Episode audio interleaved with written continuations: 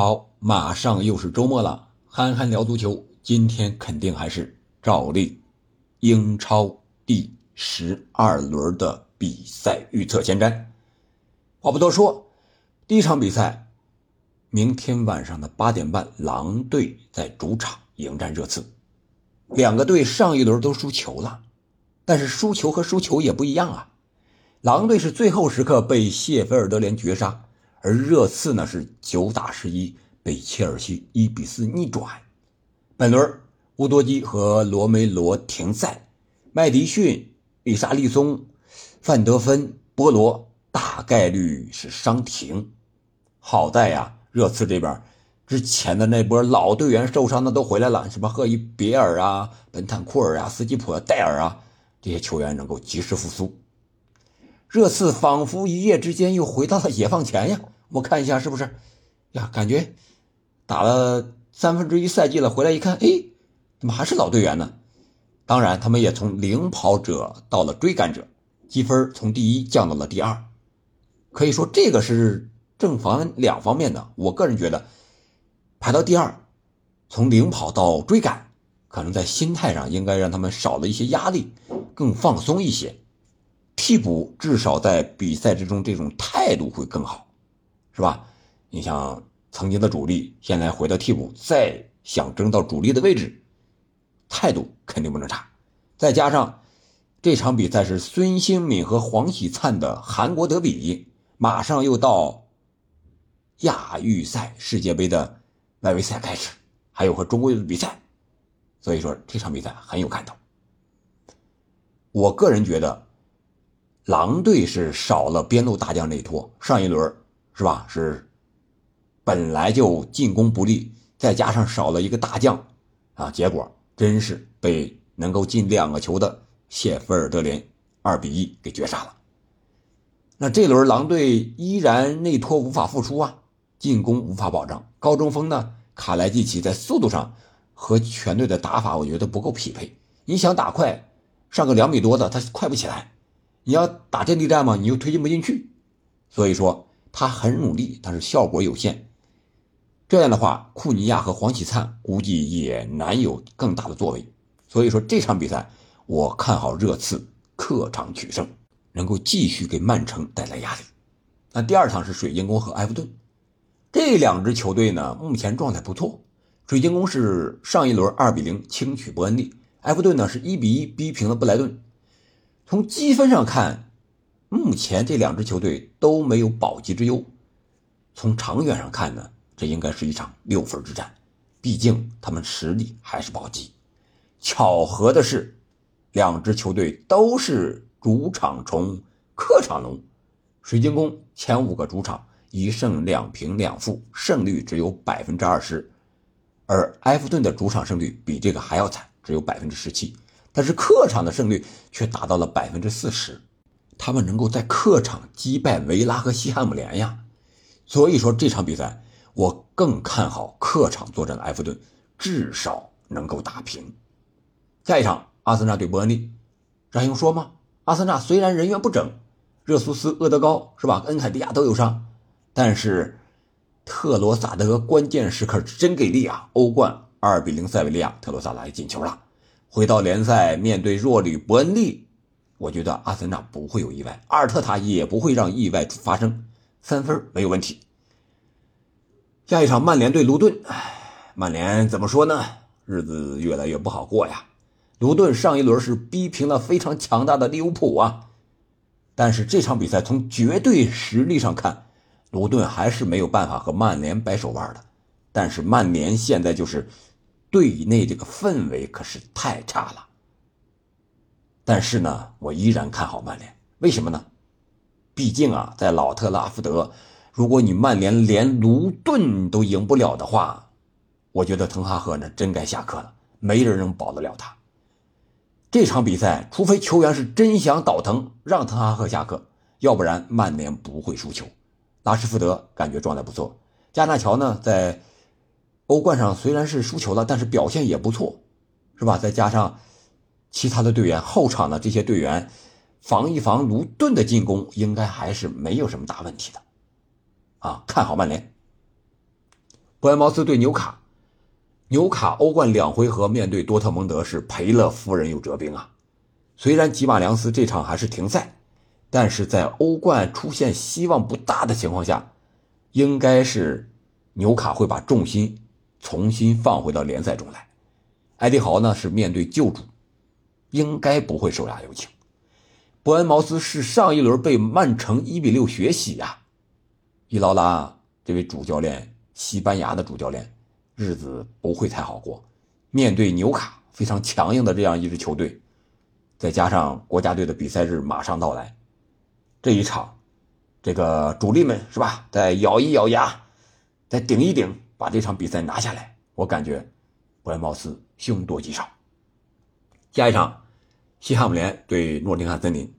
西汉姆联是双线作战影响非常大的一支球队，因为他们的阵容毕竟有限。刚刚欧战是赢下了奥林匹亚科斯，主力队员得不到休整。但是帕奎塔和阿尔瓦雷斯的解除停赛，对他们来说是天大的好事情。上一轮他为什么输球啊？就是因为这两位后防大将后腰不在，铁腰不在，那你肯定大概率要输球了。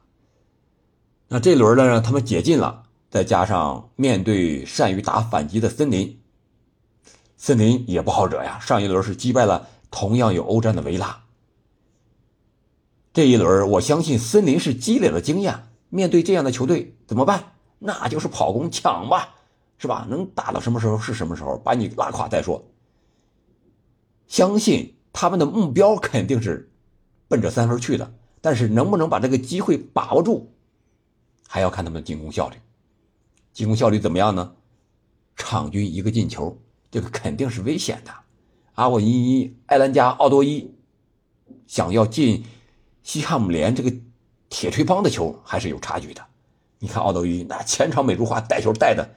是吧？像梅西一样后场，那他是奥多伊，射门全是打飞机，肯定是不行。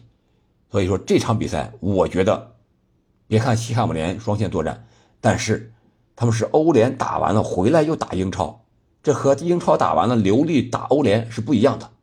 所以说这场比赛，我看好西汉姆联主场不败，毕竟铁锤帮现在还能玩得了细活啊。下场利物浦对布伦特福德。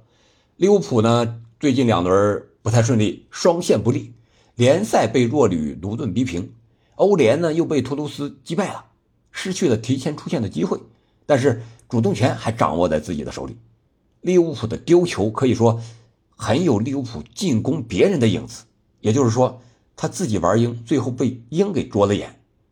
我觉得这种打逼抢就地反击的打法。克洛普那是行家，是吧？他应该不会让错误连续上演。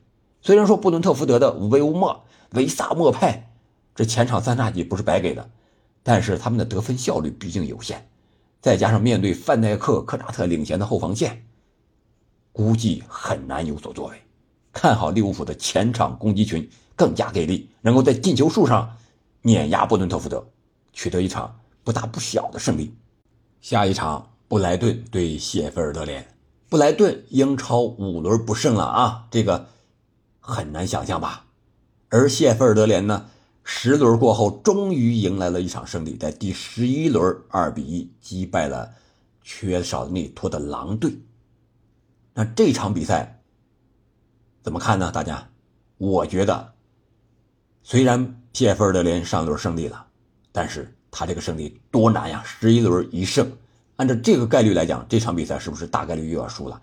而布莱顿呢，五轮不胜，是不是概率上讲也该赢球了？虽然布莱顿缺兵少将，但是只要打进两球，他至少保平；打进三球，那是必胜。看好刚刚在欧联二比零击败阿贾克斯的布莱顿，也看好两个边路的快马，啊，阿丁格拉呀、三山勋呀，再加上前场那个小将呀，觉得都会有进球。这场比赛。